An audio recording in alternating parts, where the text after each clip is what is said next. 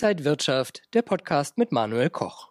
Der DAX hält sich auch die achte Woche in Folge positiv bei über 14.400 Punkten. Kommt jetzt mehr Druck in den Markt und wie ist die Anlegerstimmung? Das bespreche ich heute mit dem XTB-Marktanalysten Max Winkel hier an der Frankfurter Börse. Herzlich willkommen. Vielen Dank. Wie ist denn die Stimmung in dieser Woche hier? Ja, also es ist einiges passiert in dieser Woche. Ähm, am Montag äh, gab es erstmal eine klare Abwärtsbewegung. Am Dienstag äh, war es so ein bisschen so ein Hin und Her. Das hat zumindest der Intraday-Chart ge äh, gezeigt. Am Ende war es dann doch ein leichtes Plus und am Mittwoch kam dann wieder mehr Bewegung rein. Allerdings erst am Abend, äh, nachdem Jerome Powell signalisiert hat, dass es eine kleine Anhebung geben wird von 50 Basispunkten bei der Dezember-Sitzung. Und interessant auch ist, dass die Märkte mittlerweile davon ausgehen, dass wir im nächsten Jahr, im Mai, einen Höhepunkt sehen werden bei den Zinsen und zwar unterhalb von 5 Prozent. Und äh, das hatte wieder für mehr Auftrieb gesorgt. In China gab es außerdem noch Proteste gegen die Null-Covid-Politik. Äh, was könnte das noch für Auswirkungen haben? Also dieser wirtschaftliche Schaden, der ist natürlich äh, bereits enorm. Also die Pandemie hat den Unternehmen massiv geschadet, hat das Wachstum des Landes äh, wirklich abgewürgt. Und äh, aufgrund dieser Proteste gab es jetzt viele Spekulationen darüber, ähm, dass es neue Signale gibt aus Peking äh, im Hinblick auf eine, sage ich mal, lockerere Politik, ja, weg von dieser Zero-Covid-Politik. Aber bisher gibt es eben nur Hinweise darauf, dass es eben, sage ich mal, mildere Beschränkungen geben könnte oder dass man eben sozusagen diese, diesen, ganzen, diesen ganz scharfen Ton, dass man das eben vermeiden möchte. In der, Im Euroraum und in Deutschland haben wir diese Woche auch die Inflationszahlen gesehen, beide ein bisschen runtergegangen, aber weiterhin auf hohem Niveau. Aber ist es trotzdem ein Zeichen für bessere Zeiten? Der Inflationsdruck, der scheint jetzt äh, abzunehmen. Und es wird gehofft, dass wir eben das Peak, also den Höhepunkt der Inflation erreicht haben. Da gibt es auch ein paar gute Argumente. Also es gibt ähm, so eine Normalisierung auf der Angebotsseite. Wir sehen, dass die Energiepreise wirklich ähm, ja, recht stark zurückgegangen sind. Aber äh, von einer wirklichen Entwarnung würde ich jetzt noch nicht sprechen. Also die Ziele von 2% von den Zentralbanken, die sind noch sehr weit entfernt. Und äh, die große Gefahr besteht eben, äh, dass sich die Inflation dann auf erhöhtem Niveau festigt. Und ähm, ja, das könnte dann eben nochmals ja, ein großes Thema werden im nächsten Jahr. Ähm, ja, mit Hinblick eben äh, der Frage, ob wir überhaupt das Peak gesehen haben.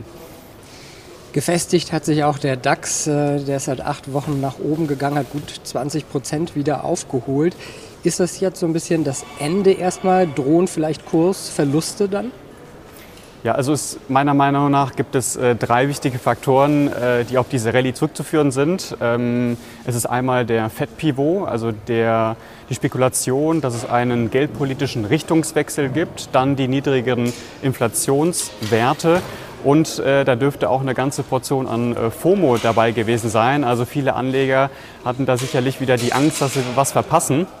Und das, was wir gerade sehen, ist, dass sich die Marktbedingungen äh, mal wieder verändern. Ähm, das äh, passiert permanent. Äh, nach dem Corona-Crash zum Beispiel gab es äh, eine ganze Zeit lang diese Buy-the-Dip-Mentalität. Ja, einfach nur kaufen, wenn der Markt einen leichten Rücksetzer ähm, äh, vollzieht.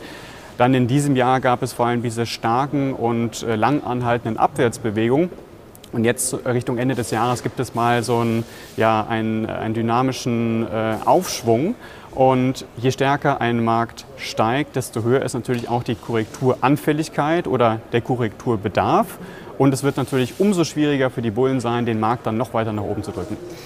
Jetzt, wenn wir so viele Details gehört haben, äh, wie können sich Anleger vielleicht äh, für die nächsten Wochen aufstellen?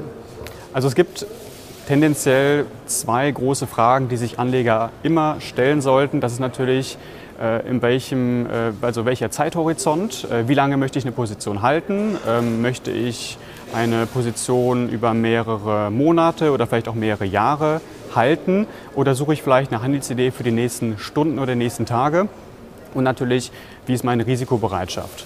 Und ähm, ja, da gibt es eben, sage ich mal, verschiedene Ansätze. Ich würde aber jetzt, wenn wir nochmal über den DAX sprechen, sagen, mittel- bis langfristig wird es, denke ich, nochmals bessere Einstiegschancen geben.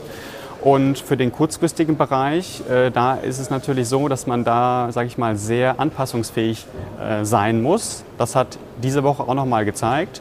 Wir sehen zum Beispiel zu Beginn der Woche, Kurzfristige Unterstützungsmarken wurden unterschritten. Da gab es also die Short-Möglichkeiten. Dann am Mittwoch wurden wichtige Widerstände durchbrochen, also im kurzfristigen Bild. Da gab es wieder äh, die Long-Möglichkeiten. Also ähm, wichtig ist also, dass man in der Lage ist, ähm, seine Meinung zu ändern, wenn die äh, Bedingungen das eben erfordern. Und ähm, momentan sieht es aber eben so aus, als ob die Bullen sozusagen zurückgekehrt sind und das Ruder wieder übernommen haben. Zumindest kurzfristig. Und wer langfristig investieren will, könnte auch jetzt schon im Prinzip reingehen?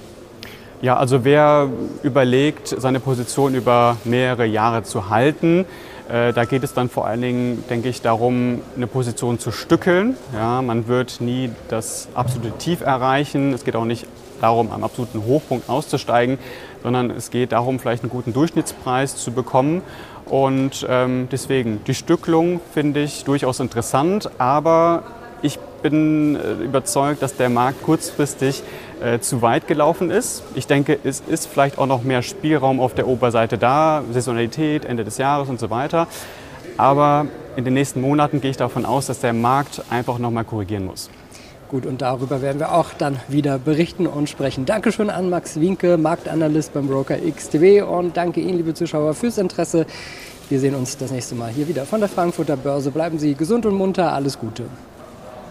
Und wenn euch diese Sendung gefallen hat, dann abonniert gerne den Podcast von Inside Wirtschaft und gebt uns ein Like.